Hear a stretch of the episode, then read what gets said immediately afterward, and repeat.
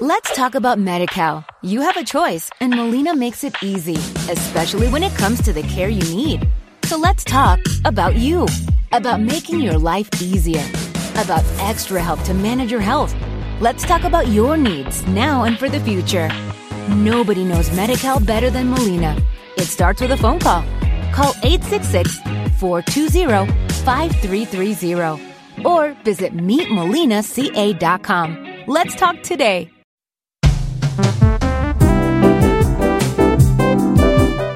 Hola amigos, están ustedes escuchando Vitalis Podcast, un podcast donde nos proponemos ofrecerle información a ustedes respecto a los seguros. Es importante que ustedes tengan este conocimiento para que sepan y puedan tomar decisiones muy acertadas. Y quien nos va a llevar de la mano en todo este proceso es Eloy López. Hola, ¿qué tal? ¿Cómo estás, Eloy? Muy bien, Valente, gracias a Dios, muy bien. Este, ¿Tú cómo estás?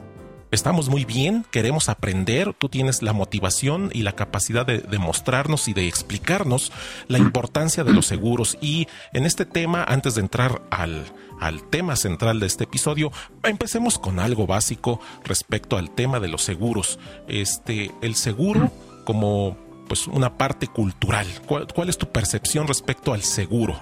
nuestro el pueblo mexicano tiene esa confianza, esa cultura de los seguros.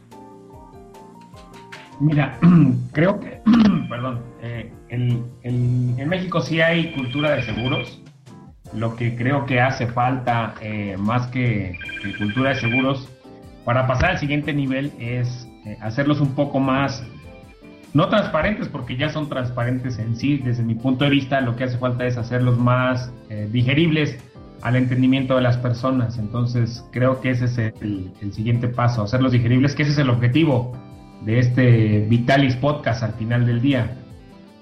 Claro, el hecho del seguro como un elemento que nos permite protegernos. El seguro es una protección, ¿verdad? Sí, y es una protección a tu economía. Este, más, que, más que a la persona, es una protección a la economía. ¿A qué me refiero? Un seguro de gastos médicos no te, no te garantiza salud, lo que te garantiza es dinero para recuperar tu salud. Un seguro de vida no garantiza que no te vas a morir, lo que garantiza es dinero para, para, tus, eh, para tus hijos o para tus dependientes económicos. Si tú ocasionas un daño con tu carro, te lo roban, este, lo que sucede es que te garantiza dinero. Entonces, en realidad lo que hace un seguro es darte protección financiera eh, a ti y evitar fugas importantes en tu economía, desde alguna pequeña o alguna que pueda este, quebrantarlo definitivamente, como por ejemplo una, una enfermedad, ¿no? Que las enfermedades no tienen palabra de honor y, no tienen límite a veces, entonces pueden terminar con cualquier economía por muy buena que esté. Entonces, en un seguro de vida, comentábamos el otro día, este, ¿qué hace un seguro de vida? Un seguro de vida provee a las familias de dinero para que generacionalmente puedan este, hacer lo que sigue, ¿no? Que es estudiar y tener los recursos para salir adelante, aunque el principal este, proveedor económico llegara a morir. Entonces, para mí los seguros son algo que te provee económicamente y que garantiza que tu economía será sólida. La falta de un seguro y el enfrentar una situación catastrófica puede cambiar la vida de una generación en una familia? Sí, sí, sí. Este, mira, hay, hay, casos, por ejemplo, hay enfermedades, hay enfermedades que han este, cambiado generacionalmente a las familias. ¿A qué me refiero con generacionalmente?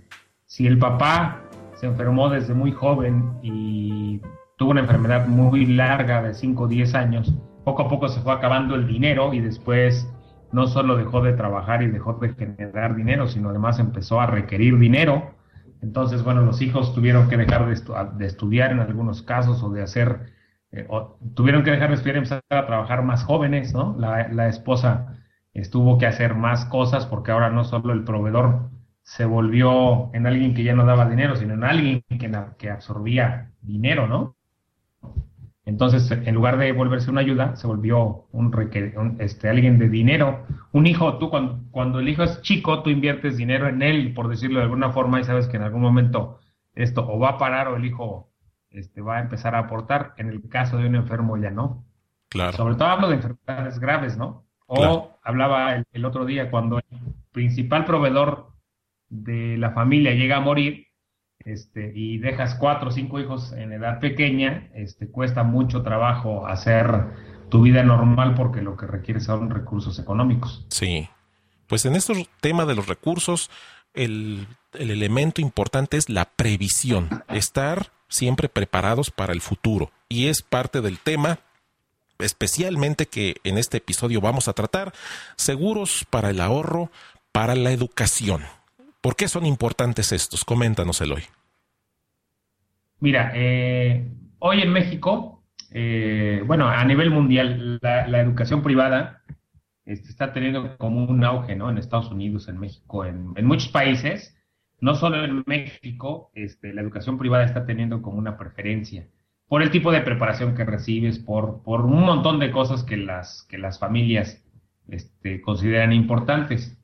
La educación privada no es este, barata, este, desafortunada o afortunadamente, o sea, no, no es una, una cosa que sea, que sea muy accesible. Entonces, una de las, de las grandes cosas que dicen que, que se le puede dejar a los hijos es una buena educación y la mayoría quiere dejar una educación privada, por las razones que ya te dije. Entonces, ¿qué hay que hacer? Ahorrar para la educación de los hijos. Este, porque muchos papás consideran que lo más importante que pueden dejarle a los hijos es una educación. Y obviamente tienen la idea de que la educación privada es algo mucho mejor que dejarles una educación pública, por diferentes razones, ¿no? Aquí, no, sin entrar en detalles, creo que, son argumentos importantes los que los papás tienen, y entonces hay que empezar a hacer una previsión para, para cuando los hijos lleguen a, a la edad universitaria, ¿no? Y todo esto en el contexto pensando que nuestros hijos eh, si decidan tomar una carrera profesional. Esto estará en función de, de cómo, cómo vean a sus padres, de qué formación o simplemente la inspiración. Porque si al rato uno está pensando que el hijo estudia alguna carrera universitaria y de pronto el muchacho quiere volverse en un rockstar, nos cambia, nos cambia el parámetro. Pero si mantenemos la disciplina y la mira de que se trata de una educación universitaria privada, pues debemos de ir anticipando, debemos anticipar las colegiaturas, los pagos de inscripción, tal vez como tomar de referencia los costos actuales y hacerle una ampliación a futuro para fijar una meta. Eso sería eh, lo correcto, ¿verdad? Sí, lo correcto es hacerlo de esa forma. Este, mira, en el camino pueden pasar tantas cosas desde que nuestros hijos nacen hasta que llegan a la, a la, a la universidad y uno, bueno, siempre está pensando que, ellos estudien y como dices, si ellos salen rockstar, a lo mejor terminan hasta manteniéndonos, ¿no? pero, pero lo interesante del asunto es que los seguros de educación, por ejemplo, si yo te diera un primer ingrediente, es que es un factor, es un ahorro, o sea, el, el ahorro que tú haces en los seguros educacionales no está, este, no tiene ningún candado que tu hijo deba estudiar. El primer, el primer este, factor importante es que es flexible. El ahorro es tuyo y tú eres el dueño de ese ahorro y al final del día, si tu hijo decidió ser rockstar, tú puedes eh, decidir libremente qué hacer con ese dinero. Al final del día, ese va a ser para ti un ahorro tuyo. Otro caso es que sí, hay que, ¿qué, parámetros hay que tomar en cuenta inicialmente? Es el valor de la escuela más o menos en la que quieres que, estudie tu hijo. Es, es difícil a veces eso porque no sabes en qué escuela querrá tu hijo estudiar finalmente, pero sí empezar a tomar parámetros del tipo de escuela que a ti te gustaría, en el que lo ves, y entonces tomar un, ¿cuánto vale hoy una carrera completa en esa universidad? Y después decir, bueno, si yo ahorro durante tanto tiempo, y llegando al momento, obviamente la, la, universidad habrá hecho ajustes en sus colegiaturas y habrá que poner tal vez un poquito más de dinero, entonces sí hay que hacer los ajustes que tú mencionas. Ahora, el ahorro apoyándonos en un seguro, ¿cuáles son las ventajas eh, que ofrece como prestación un seguro para el ahorro en la educación, contrario a juntarlo debajo del colchón? Ok, mira, la primera gran ventaja contra el colchón es que aquí el colchón no te da ninguna ganancia. El seguro de educación te da una ganancia cierta. Supongamos que tú quieres ahorrar eh, lo voy a poner en dólares porque es muy, eh, porque es muy práctico. Si tú quieres ahorrar 35 mil dólares para la educación de tu hijo, En el colchón tendrías que ahorrar este, 35 mil dólares. Acá en un seguro educacional te dice, bueno, ahorra 28 mil dólares y yo te entregaré 35. Entonces ahí ya la primera diferencia es que tienes una ganancia garantizada. Tu dinero no se quedó completamente este, sin trabajar. Esa es, esa es la primera la primer ventaja. La otra, si tú lo guardas en el colchón, y en el camino de aquí a que tu hijo llegue a la universidad a ti te pasa algo como que te mueres o como que tienes un accidente o una enfermedad que te invalida y ya no te permite trabajar, pues ¿qué vas a tener para la educación de tu hijo? Lo que tengas en el colchón, el tiempo que hayas llevado ahorrado ahí. Y un seguro educacional no. Un seguro educacional, si al papá o a la mamá le pasa algo, ¿qué hace? Suspendes el pago de tus aportaciones, ya no tienes la obligación de seguir ahorrando y tu fondo se sigue construyendo para la educación de tu hijo a los 18 años. Pero lo mejor de todo es que en el momento que a ti te sucedió algo, te da una cantidad de dinero para que pagues todo, toda la educación que todavía le falta y los gastos que esto conlleve. ¿Por qué? Porque lleva implícito un seguro de, de fallecimiento y un seguro de invalidez, que son cosas que tú no puedes adquirir en el colchón, ¿no? Claro, claro. En el caso de las personas que invierten por su cuenta, que tal vez manejan, no sé, fondos de ahorro o tal vez que inviertan directamente en acciones, pues empiezan a verse claras las ventajas de un seguro, de un seguro para el ahorro de la educación, porque hay un servicio atrás eh, en el que el administrador este, ya no es solamente los padres, sino que hay una institución que va a seguir, que va, que está ofreciendo el caso del seguro de invalidez o el seguro de vida, así también como la forma en la que se dispondrá del dinero, ¿verdad?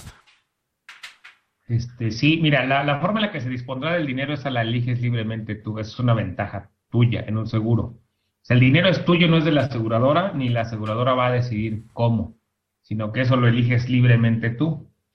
Eh, si comparamos, por ejemplo, un seguro contra un fondo de inversión o un, instrumento de inversión de riesgo, yo diría que no son comparables. Mucha gente tiende a comparar fondos de inversión con seguros educacionales. Si los comparamos desde el punto de vista ganancia, y tú dices, ¿sabes qué? Que si yo tengo un fondo de inversión y empiezo a invertirlo y, y genero más rendimientos cada año, es muy seguro que al final del plazo, en ese comparativo, gane el fondo de inversión porque lo que estás comparando es crecimiento del dinero contra el riesgo.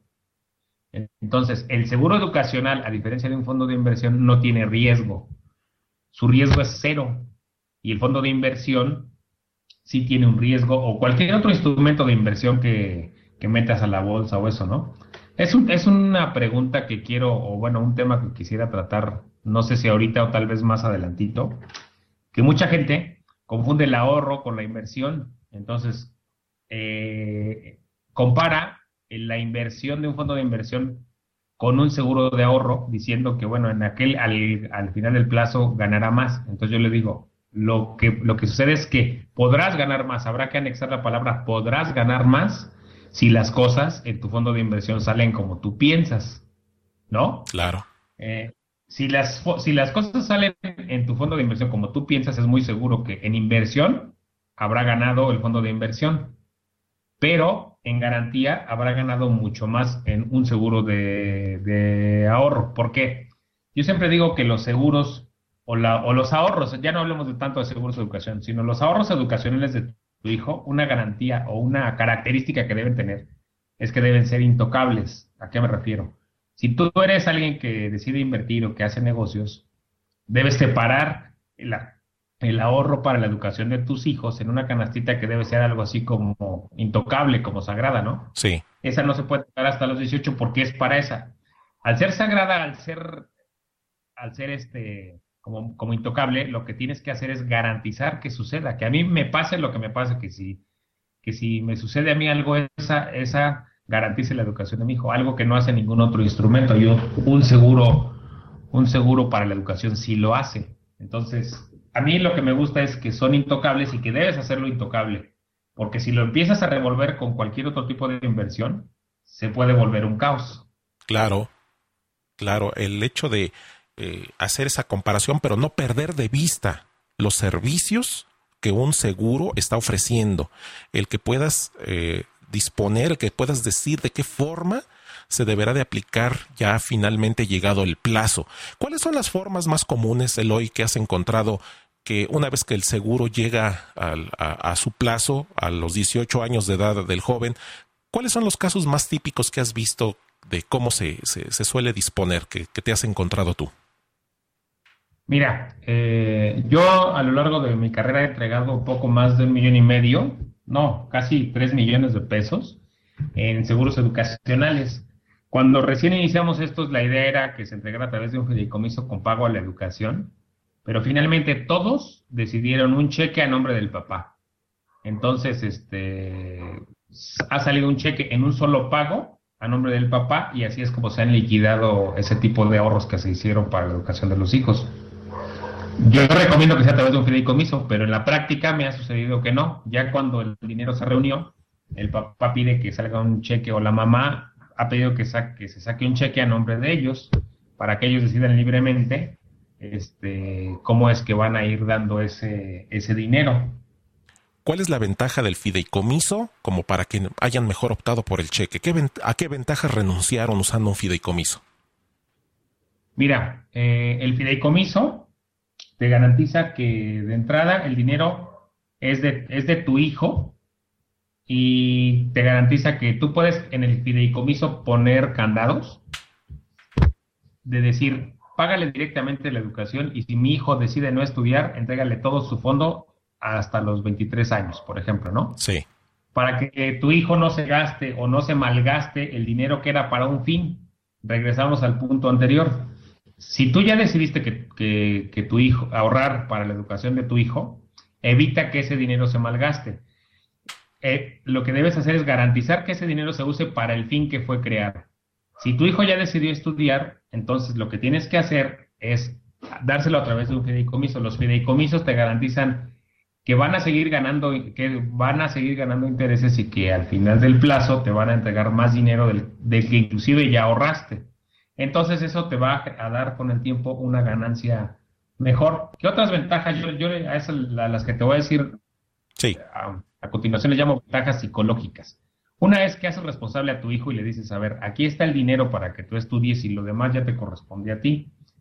El dinero es tuyo, este, está destinado para tu educación. Si no estudias, está destinado para que sea entregado a ti, pero es como, yo les digo, es como cuando le entregas a tu hijo una caja de semillas y le dices, aquí están tus semillas. Sí. Y es como un aviso de decirle, ya estás fuera del nido o ya estás a punto de ser fuera del nido, estas son tus semillas. Con estas harás lo que tú quieras en la vida. Esta es como mi herencia en vida. Si al principio del podcast dijimos que la educación y los papás pensamos que la educación es lo mejor que podemos dejarle a nuestros hijos, una forma congruente es hacerlos eh, que se hagan responsables del mismo dinero de su educación, pero como sabemos que tienen 18, 19 años cuando todavía no están un poco centrados, entonces el fideicomiso ayuda a, a dar la libertad necesaria, pero también a poner los candados necesarios para evitar que cometan errores financieros que los lleven a, quemarse el dinero que era para su educación. Claro. Entonces eso yo llamo como un círculo virtuoso. Lo dejas que se haga responsable, empiezas a fomentar en él y entonces ya empiezas a hacerle crecer sus propias alas, ¿no? Y fomentas su responsabilidad. Muy bien, pues ahí está amigos la combinación de un seguro de ahorro para la educación y con un fideicomiso para la salida de ese dinero suena bastante lógico y sensato. Así que ahí lo tienen, ahí está expuesto el tema, pero si ustedes desean compenetrarse más y una asesoría personalizada, Eloy está a sus órdenes, está a su servicio. Eloy, ¿dónde te pueden contactar por correo electrónico? Por correo electrónico pueden contactarme en eloylopez.previsionfinanciera.com. Manden un correo y este, contestaré lo más rápido que me sea posible pero Eloy también está en Twitter. Si ustedes quieren mandarle un mensaje con alguna pregunta breve, concisa, al grano, vía Twitter en un mensajito de 140 caracteres. El Twitter de Eloy es... Mi Twitter es Eloy López J, todo junto sin espacios. Este, Eloy López J. y hay una página web que está por renovarse donde también estará este podcast y una gran cantidad de elementos de información que son útiles para ustedes. Si ustedes quieren aproximarse tímidamente, Eloy no muerde, ustedes llámenle y él les va a orientar. Y aquí la página de internet de Eloy es... Es www.previsionfinanciera.com. La repito, es www previsionfinanciera.com. Ahí tenemos el blog, eh, tenemos un Vitalis también en, en, boletín electrónico. Así es, ese es Vitalis Podcast donde estamos ahondando y complementando cosas aparte de lo que se da en Vitalis en la publicación este, impresa textual. Amigos, con esto hemos llegado al fin del primer episodio de Vitalis Podcast. Solo me resta invitarles que estén ustedes presentes al próximo episodio. Estaremos publicando frecuentemente. Usen los mecanismos de contacto que ya les hemos anunciado porque ustedes mandan, ustedes dirigen, ustedes nos dicen y nos ordenan de qué gustan que hablemos en este programa. Y si ustedes necesitan una asesoría más completa y más directa, contacten a Eloy. Él les va a ayudar y ustedes podrán encontrar esa paz, esa tranquilidad dentro de las finanzas. Eloy, muchas gracias. Valente, muchas gracias a ti y gracias a todos por escucharnos. Esperamos este, que sigan escuchándonos. Claro que sí, amigos. Nos vemos. Hasta el próximo episodio.